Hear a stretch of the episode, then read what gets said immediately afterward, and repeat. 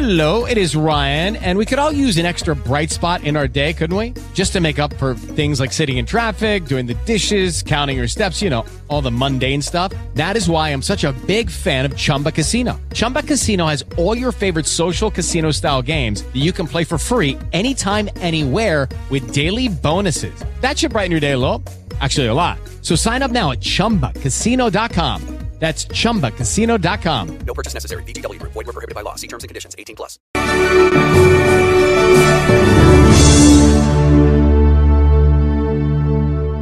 Hoje é a nossa penúltima mensagem desse tema que foi muito relevante, que sensibilizou muitas pessoas, que é um mês para semear. Nos desafiou a todos, claro, nós que já conhecemos o evangelho, ouvindo a respeito de qual é a essência, o fato de que Jesus veio a esse mundo para morrer por nós pecadores, sem dúvida alguma, nos sensibiliza, porque nós já conhecemos a mensagem, mas isso deve nos despertar para alcançarmos aqueles que ainda não conhecem.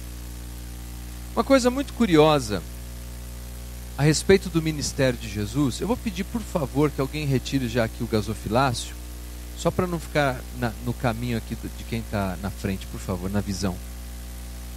Uma coisa curiosa a respeito do ministério de Jesus, obrigado Robson, Deus te abençoe é que quando você o acompanha pelas páginas do Novo Testamento, você o vê cercado de pessoas. E a maioria delas são pessoas simples, são pessoas pobres, são pessoas enlutadas, são mulheres, são crianças. Pessoas que dependem de algum favor, de uma gentileza divina, de uma graça, nós diríamos.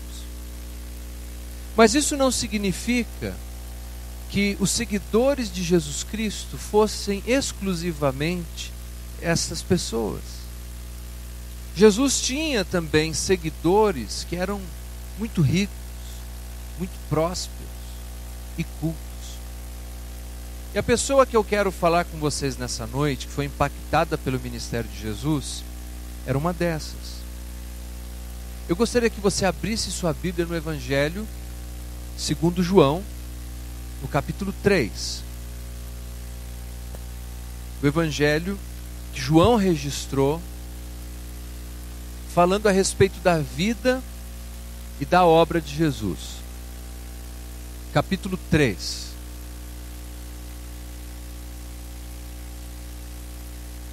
Se você encontrou, diga amém.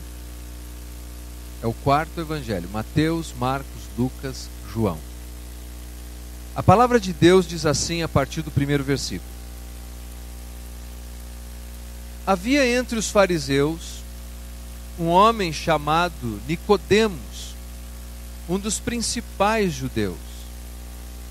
Este, de noite, foi ter com Jesus. Ele disse: Rabi, sabemos que és mestre vindo da parte de Deus, porque ninguém pode fazer estes sinais que tu fazes se Deus não estiver com ele. A isto respondeu Jesus: Em verdade te digo, que se alguém não nascer de novo, não pode ver o reino de Deus. Perguntou-lhe Nicodemos: Como pode um homem nascer sendo velho? Pode porventura voltar ao ventre materno e nascer segunda vez? Respondeu Jesus: Em verdade, em verdade te digo, quem não nascer da água e do espírito não pode entrar no reino de Deus. O que é nascido da carne é carne, e o que é nascido do espírito é espírito. Não te admires de eu te dizer: importa-vos nascer de novo. O vento sopra onde quer, ouves a sua voz, mas não sabes de onde vem, nem para onde vai. Assim é todo o que é nascido do espírito. Então lhe perguntou Nicodemos: Como pode suceder isto? Acudiu Jesus: Tu és mestre em Israel e não compreendes estas coisas? Em verdade, em verdade te digo que nós dizemos o que sabemos e testificamos o que temos visto. Contudo, não aceitais o nosso testemunho. Se tratando de coisas terrenas, não me credes? Como crereis se vos falar das celestiais? Até aqui é o suficiente. Essa passagem é muito interessante, porque nós temos um homem próspero, um homem chamado Nicodemos. Se você observar o texto atentamente, você vai ver que nós podemos identificar algumas coisas a respeito de Nicodemos. E a primeira coisa que nós podemos observar é que ele era um fariseu. O fariseu era um membro de uma fraternidade político-religiosa. Para fazer parte do grupo dos fariseus, um homem tinha que fazer um juramento na presença de três testemunhas.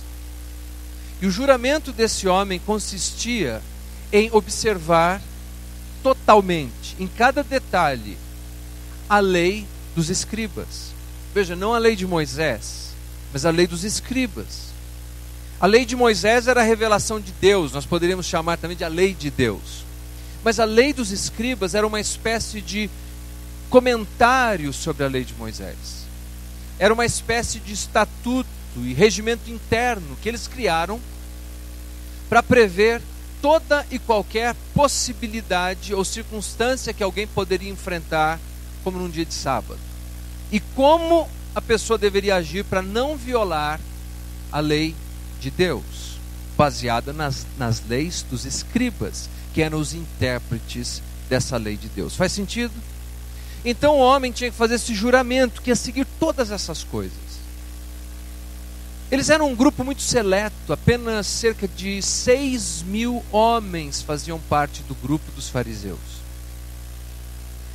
Eram cultos, tinham um grande status entre o povo de Israel e eram religiosos extremados.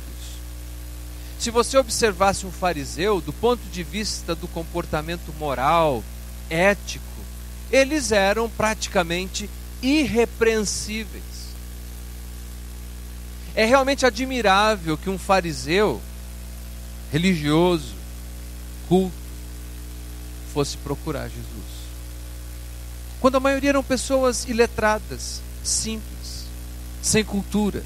E não é assim que muitos pensam hoje a respeito do Evangelho? Que o Evangelho de Jesus é para gente ignorante, é para gente pobre, é para gente inculta. Mas Nicodemos não era assim. Ele era culto, ele era religioso. Uma outra coisa que pensamos é que apenas aquelas pessoas que estão distante de qualquer atividade religiosa precisam conhecer a Jesus. Este é um homem religioso. Ele está até o pescoço envolvido com a sua religiosidade.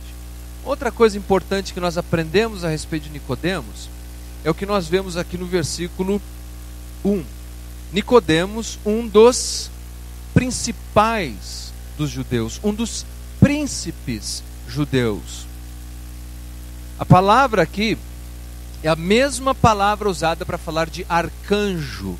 A palavra arcanjo significa anjo principal. Nicodemos é um dos principais.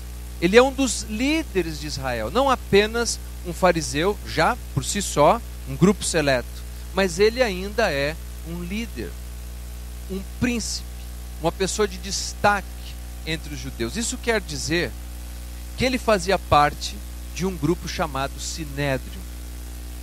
Agora, um grupo ainda mais seleto, composto por 70 homens estes homens tinham o poder judiciário religioso de Israel em suas mãos. Eram estes homens que julgavam todo e qualquer judeu do planeta Terra. Qualquer judeu que cometesse algum ato de violação da lei ou da religião judaica era julgado por esses 70 homens que faziam parte desse grupo seleto chamado Sinédrio. Ele fazia parte desse grupo.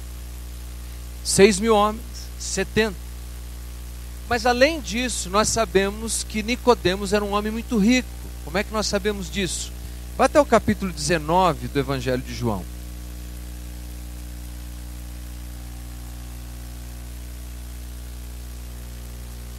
Capítulo 19, versículo 39.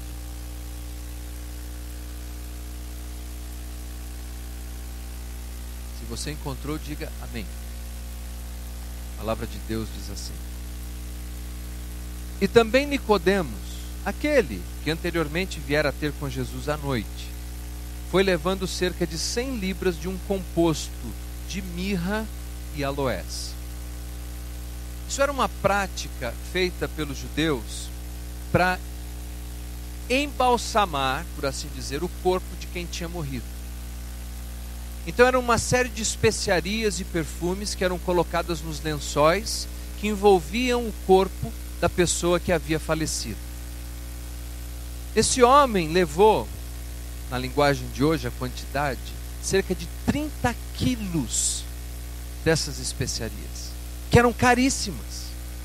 Apenas uma pessoa muito rica teria condição de oferecer essa última honraria a Jesus. E ele o fez. Nicodemos era um homem rico. Nicodemos era um homem religioso. Nicodemos era um homem de status. Ele fazia parte do sinédrio. E mais do que isso, o estudioso William Barclay conta que no ano 65 antes de Cristo, vocês estão comigo? Amém? No ano 65 antes de Cristo, uh, Aristóbulo, que era o líder judeu no conflito entre os romanos e os judeus, ele enviou um ministro seu, um representante seu, para mediar com Pompeu, que era o general romano. E o nome da pessoa que ele enviou era Nicodemos, não o mesmo Nicodemos, mas provavelmente o pai de Nicodemos, ou talvez o avô de Nicodemos, não sabendo a idade. Nicodemos vinha então de uma linhagem aristocrata em Israel. Ele era membro dessa aristocracia. Ele é rico, ele é religioso, ele é membro do sinédrio, ele tem status, ele tem tudo que alguém sonharia em ter hoje. Se você, se ele estivesse assistindo alguns dos programas religiosos que nós assistimos na TV, falando: "Olha, você precisa de uma casa nova", Nicodemos riria dizendo: "Eu tenho". Você precisa de uma, uma biga nova. Ele ia dizer: Eu tenho. Você precisa de uma cobertura em frente ao lago da Galileia. Ele diria: Eu tenho. Você precisa de saúde. Nicodemos diria: Eu tenho. Você precisa se destacar, se tornar alguém de sucesso na sociedade. Ele diria: Eu tenho todo o sucesso. Era um homem que não tinha falta de nada, materialmente falando. Você precisa de uma religião. Sabe qual seria a resposta de Nicodemos? Eu tenho. Ele tinha religião, ele tinha tudo. Mas lhe faltava algo dentro do coração. Havia um oco na sua vida. Havia algo que precisava ser preenchido ali. Como alguém já disse, no coração de cada ser humano há um buraco do tamanho de Deus. E era isso que lhe faltava. Não lhe faltava uma religião, não lhe faltava dinheiro, não lhe faltava status, não lhe faltava sucesso. Lhe faltava Jesus Cristo. E aquele oco dentro dele era imenso, era enorme. Eu não sei exatamente como, mas ele ouvia os pronunciamentos daquele jovem rabino de Nazaré, que curiosamente não tinha sequer onde reclinar a sua cabeça. Jesus era um mestre, um rabino que não tinha casa própria nem o Minha Casa Minha Vida atendia a demanda de Jesus. Jesus morava na casa de um, Jesus morava na casa do outro, estava indo o tempo todo. E aliás, eu gostaria que você abrisse em Lucas capítulo 8, rapidamente.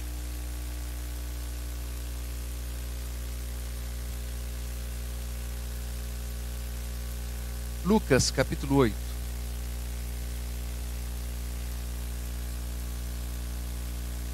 Nós vamos ler o versículo 2 e 3.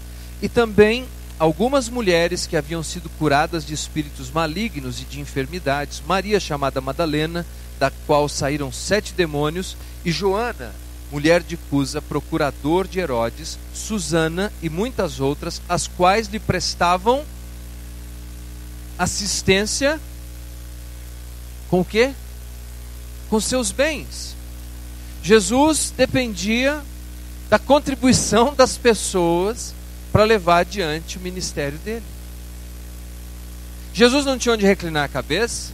Jesus, e ele disse isso: ele falou, se você quer vir comigo, o filho do homem, o Messias, não tem onde reclinar a cabeça. Agora pense você, um homem da envergadura social, do status, do prestígio, membro da fraternidade farisaica de Jerusalém, membro do sinédrio, cheio de dinheiro,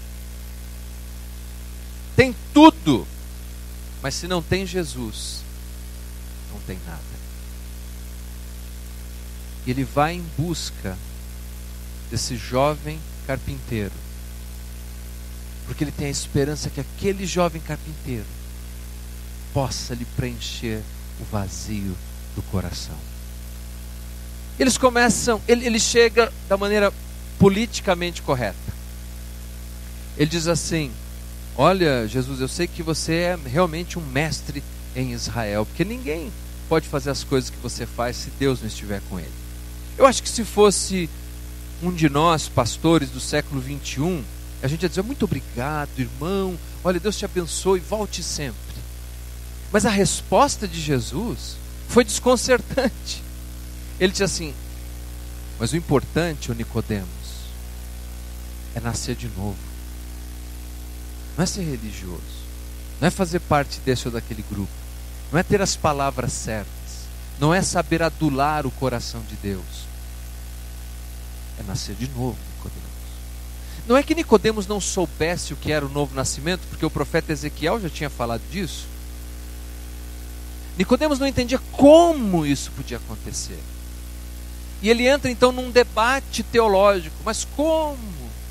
E Jesus responde usando um jogo de palavras, alguns trocadilhos, porque a palavra pneuma em grego é a palavra para espírito, mas é também a palavra para vento. E Jesus disse a ele: O vento, o Nicodemos, você não sabe de onde vem nem para onde vai mas você vê os efeitos do vento. Quando o vento sopra em algum lugar, você vê as árvores se inclinando, você vê as nuvens se mexendo, Nicodemos. Do mesmo jeito, é o espírito, o vento, o pneuma de Deus. Você não sabe de onde vem, nem para onde vai, mas quando ele se manifesta, Nicodemos, ele começa a mudar o coração dos homens e mulheres, transformando-os em filhos de Deus. Nicodemos insiste mais um pouco e Jesus, num tom que me parece um tanto sarcástico, irônico, diz assim: Puxa, mas você, você é mestre em Israel. E eu estou te falando dessas coisas simples. E você não está entendendo, Nicodemos. Imagine se eu começar a te dizer as coisas celestiais. Nicodemos foi embora ali e o texto não nos diz o que acontece. Mas algo mudou na vida dele. Porque ninguém que sinceramente busca Jesus será o mesmo. Talvez ele não sentiu nada na hora. Sabe que muita coisa na vida é assim. A gente não sente. O que importa não é o que a gente sente, mas é o fato das coisas. Por exemplo, um jovem que termine o seu curso de direito ele recebe um diploma, mas ele não se sente diferente. Mas ele é diferente. Você pode se casar num dia, receber a certidão de casamento e dizer: Ah, é, mas eu não me sinto casado. Mas não importa o que você sente, importa o que você é. E o fato é que quando a mensagem de Jesus encontrou guarida no coração daquele homem Nicodemos, não importa o que ele sentia, que importava é o que tinha acontecido, o que ele era.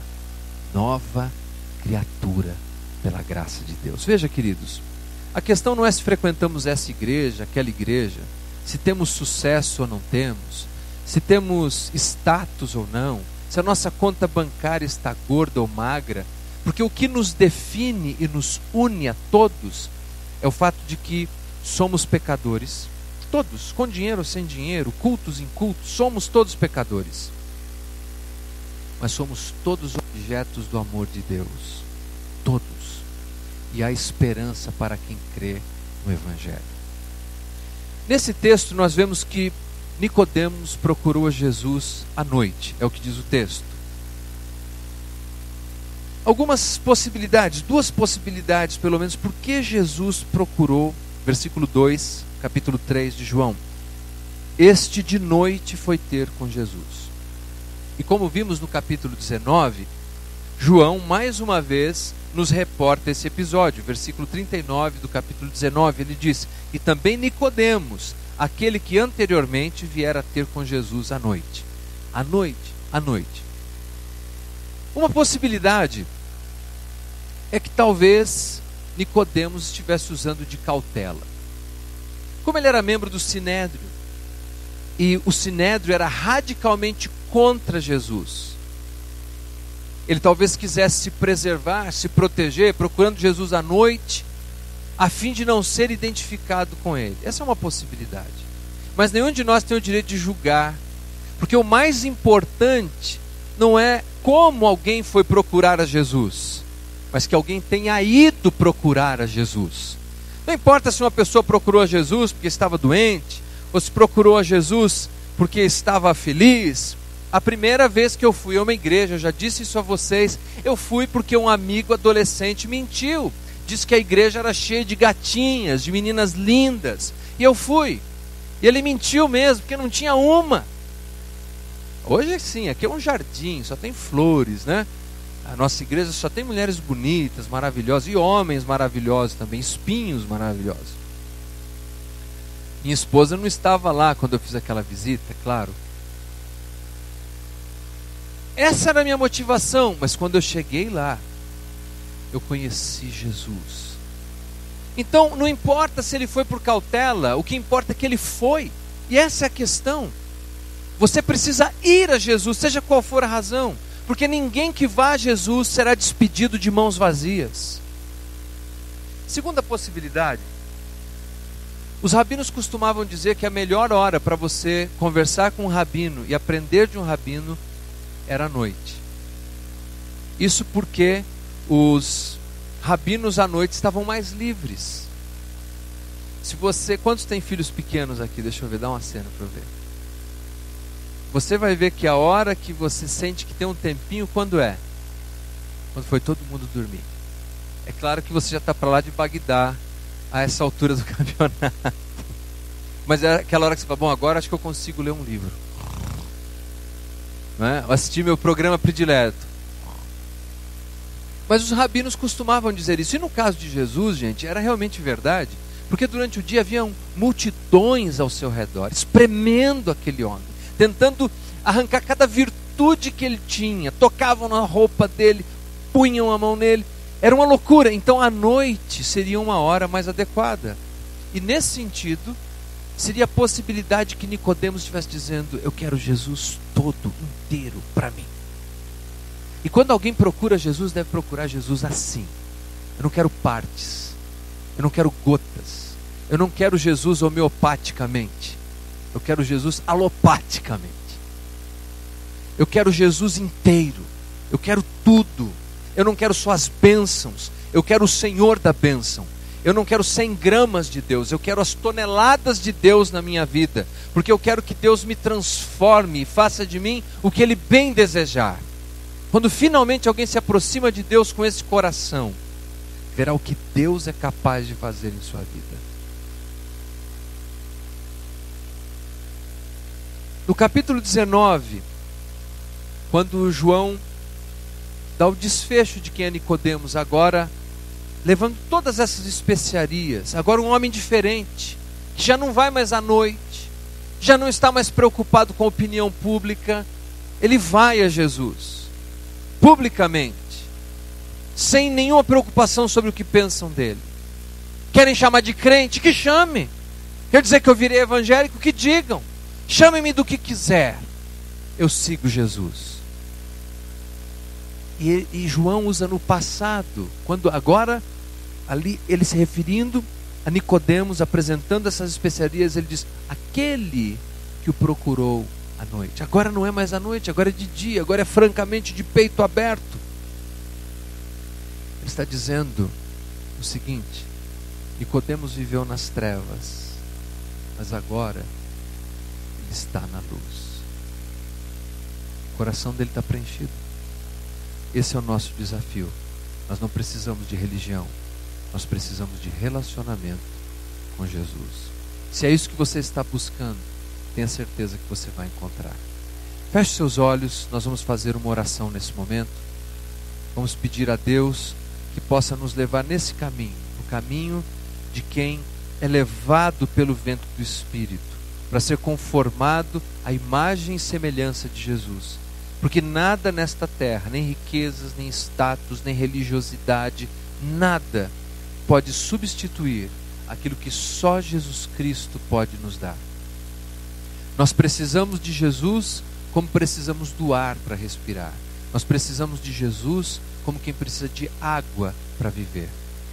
Busquemos a Jesus nesse momento. Vamos pedir a Jesus que esteja em nossa vida por inteiro. Pai, muito obrigado por esta noite, por cada pessoa que aqui se encontra. Eu peço que o Senhor estenda as suas mãos agora e toque em cada vida, Senhor, que se encontra nesse auditório ou aqueles que assistem em casa, que no nome de Jesus, Senhor, eles sejam transformados pelo poder do teu espírito, que nós possamos, Senhor, encontrar a Jesus, nosso Senhor, nosso Salvador e nosso mestre, e que nunca mais, Senhor, voltemos atrás, que não sejamos aquilo que fomos um dia, mas sejamos melhores, mais parecidos com o nosso mestre. É no nome dele que oramos e agradecemos.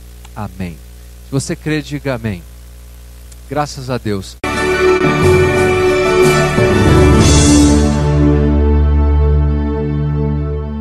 Uma bela mesa de café lembra produto Jobras. Pão de batata, croissant e o delicioso pão de queijo. A Jobras fornece seus produtos para padarias, cafés, bufês, hotéis, escolas, festas e eventos. Venha conhecer nossos produtos. Jobras, porque a qualidade faz a diferença.